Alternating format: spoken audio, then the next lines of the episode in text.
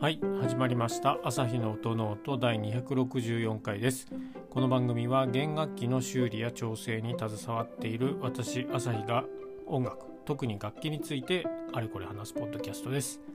楽器本体のことから弦などのアクセサリーそして音ノートに関して思うがままに語っていきます。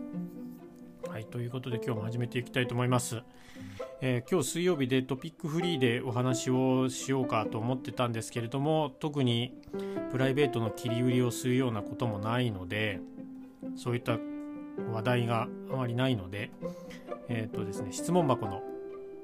えー、質問の答えに補足を説明する回にしますえっ、ー、とですねちょっと溜まっているんでそれをお答えしてみようかなと。えー、っとですね、弓の話なんですけど、どこだったっけな？よいしょ。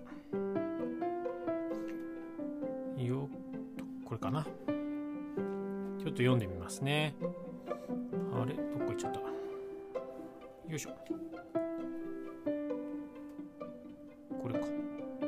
弓の、チェ、えー、っと、弓のじゃない。チェロ弓の購入を考えていまして思想をいろいろさせていただいているのですが気に入った弓の一つに毛の部分の幅が細めのがありました。その時フロッシュやフェルールの部分から細身に作られていたのか詳しくはチェックしなかったのですが幅の広さの差に違いはあるものでしょうか。またその差による利点や欠点などありましたら教えてくださいませ。ということでいただきました。えーと、チェロ指の購入を考えてるっていうことでこのね探してる時が一番楽しいんですよね本当に。何でもそうなんですけど。で思想してし始めていっぱい始めると最初のうち楽しいんですけどだんだん訳が分からなくなってきてしまったりとかすることがあると思いますのでまあほどほどにっていうか、まあ、どこに落としどころをつけるかっていうところもを見極めつついい弓に巡り合えたらなと思っております。あのお祈りしてますので。またあのいい弓が手に入ったらここで買いましたみたいな感じでつぶやいていただけるとあの嬉しいですね。はい。そんな感じででですね。なので幅。毛の幅ですね。なので今ちょうどねチェロの弓ここら上あるんですよ。ちょっと今後ろ振り向いちゃったので。音声が変になってるかもしれないですけどえー、と確かに、あのー、その毛の幅っていうのは差が若干あります。で今実際にチェロ弓の幅を測ってみるとこれは12ミリん？12.5ミリぐらいかですかね。でフェルールっていうあの半月リングあれが外径で15ミリ1.5センチぐらい。ということはそうですね。そんな感じになってますね。で他の弓は今ないのでちょっと分かんないんですけど大体そんな感じだと思います。1センチちょっとぐらい。でチェロの弓の毛の幅っていうのはあると思うんですよね。ですんでこれに関しては、まあ、個体個体差っていうかえっ、ー、とまあその制作家さんとか、まあ、工房とかのテンプレートとかそういうのにもよるのかなと思うんですけどある一定の、うん、基準はあるんじゃないかなと私は思ってるんですね。で今12だったんですけど10センチとかになっちゃうと今度10センチじゃない 10, 10ミリだから1センチ1センチとかになっちゃうと今度狭すぎると思うんですよね逆に今バイオリンの弓が1センチちょっとぐらいなんで11ミリとかそんなもんなので。ですんである一定のそのやっぱり幅を持たせてないといけない。ただ幅がありすぎても良くないし幅が細すぎても弾きづらいしってことにはなるのでバランスがよく作られていると弾きやすいのかもしれないなと思います。でその思想をしていた中に細めのがあってそれがすごく弾きやすかったということ弾きやすかったっていうか気に入ったって書いてあるんですけどまあ細身に作られていたからなのかそれがバランスが良くて弾きやすかったのかっていうとこだと思うんですけど、まあ、その弓本体に関してはちょっと現物見てないので分かんないですけどうんそうですね。どうなんでしょうね。確かにその毛箱フロッシュフロッグから細身に作られてるものとかもあると思いますし実際のところなんですけどよく聞く弓のそのモデル名としてサルトリーとかペカットとかいろいろ聞いたこと、まあ、この2つで今日はちょっと説明しようかなと思うんですけどサルトリーモデルとペカットモデルってあると思うんですね。ねこれ2つは弓の職人さんの、まあ、有名な有名どころ要は楽器でいうとストラドストラディバリとガルネリとかそんな感じなんですけどでこのサルトリとペカットの毛箱は明らかにこうちょっと違うんですよね。でペカットの方が確か背が高いです。背が高いっていうのはどういうことかっていうと、えっ、ー、と、この、今からは毛箱って全部言いますね。毛箱の弓の竿がくっついてるところと半月リングのところまでの高さっていうんですか？弓をこう置いた時に床床じゃない。机の上とかに。横たえたじゃなくてトンって置いた時。毛があの設置するように。トンって置いた時の毛箱の高さがやっぱり違うんですよ。でペカットの方が確か細長くちょっと高くて。でサルトリーの方が低い、はい、どっちが平均かってどっちが基準かってことではなくて2つを比べるとペカットの方がちょっと高め。でサルトリの方が低めだったと思います。ちょっと今見てみます。確か確かそんなんだと思うんですよね。えー、っと。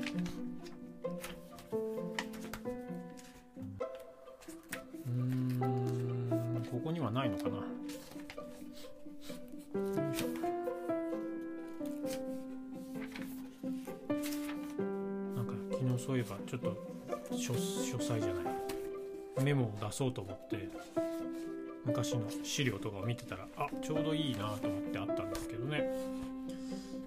確かそっちだったと思うんですけどすいません間違ってたらごめんなさい。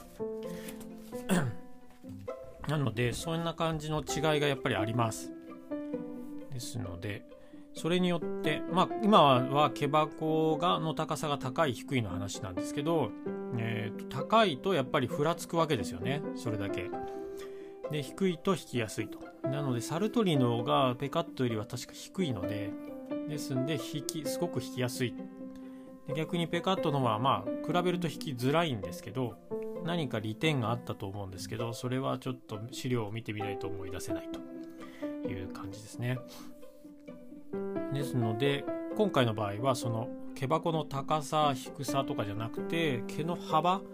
ていうところの話ではあるんでそこにも何か意図はもしかしたらあるのかなと思うんですけどちょっとそこはわからないですという感じですね。であとは最後にその差による利点毛の幅の差による利点や欠点などがあれば教えてくださいということで書いてあるんですけどこれもどうなんでしょうねそのさっきの高い低いで言うと毛の幅が狭いと引き安定しないのでもしかしたら引きづらいかもしれないですね。うん、これはちょっとイメージ簡単にできると思うんですけどやっぱりこう毛の幅があるってことはそれだけぐらつかないっていうことなのでですので引き、えーと、安定がしやすいんじゃないかなと思う。あとは毛の幅がいっぱいあるのでそうなので引っかく弦を摩擦殺弦する力は幅の狭いものよりも、えー、力が出てきますのでですのでうんとどっちだ？毛の幅が幅がある方がやっぱり大きな音が出るっていうことではないと思うんですけどやっぱり、うん、すすんなり出るのかな、うん、そういったところの違いは絶対あると思いますね。で逆に狭いとあと繊細な細かいなニュアンスは出しやすくなるんじゃないかなっていう感じはします。バイオリンでもそうなのでですので毛のバイオリンの場合はそうか毛の幅ではなくて毛の量を増やしたり減らしたりするとやっぱり毛の量が多いとちょちょっと大味になるんですよね。で雑味みたいな松ヤニがいっぱいつくし毛の量も多いのででさっき言ったように殺弦摩擦をしてあの音を出す楽器なのでですので擦るところが大きい擦る力が大きくなるとその弦と毛が擦れてるところから出てくるあの「さー」っていう音。あの辺はどうしても出てきやすいくなっちゃうんで。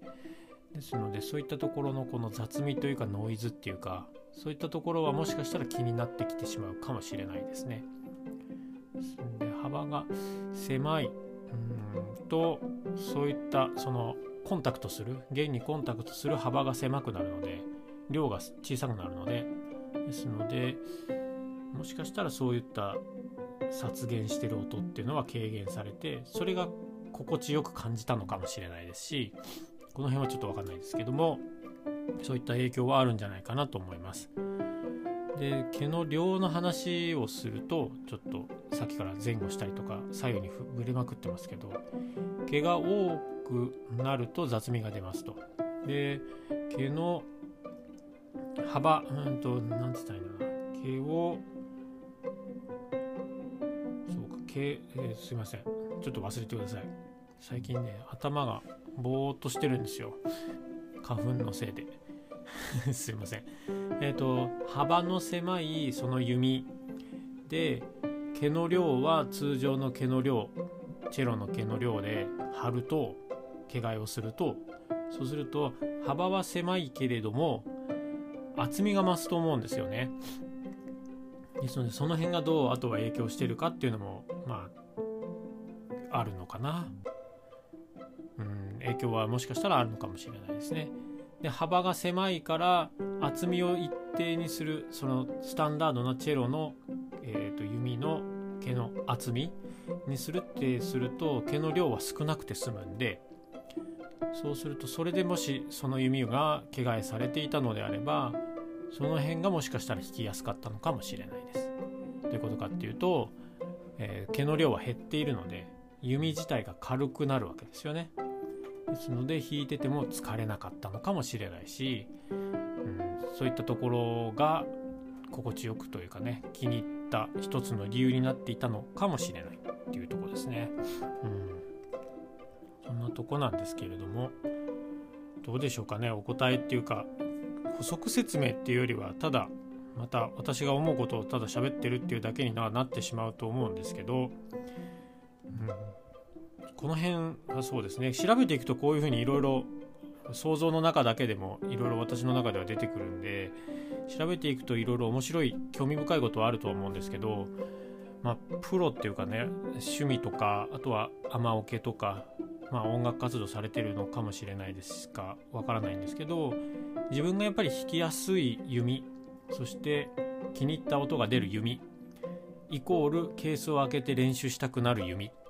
これが多分一番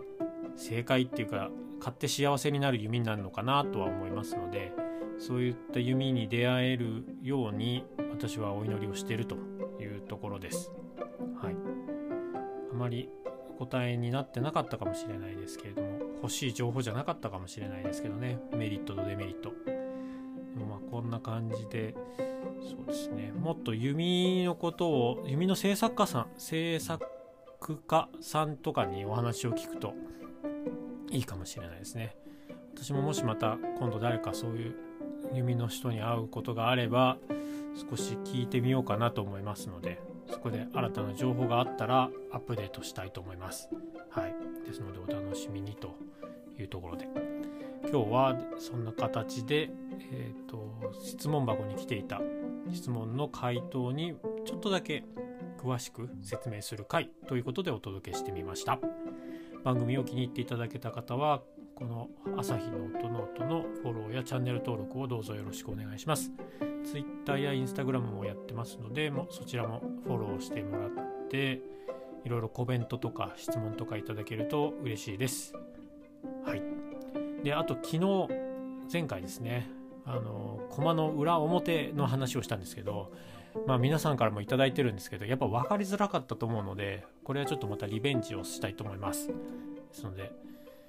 こちらも、はい。ちょっと首を長くして待ってみてください。いろいろ楽しみにしてくださいっていうばっかり今日今このこの番組ないだけでも言ってるので、まあ、あまり期待をせずに、えー、でもちょっと楽しみにお待ちいただければなと思います。それではまた次回の配信でお会いしましょう。ありがとうございました。さようなら。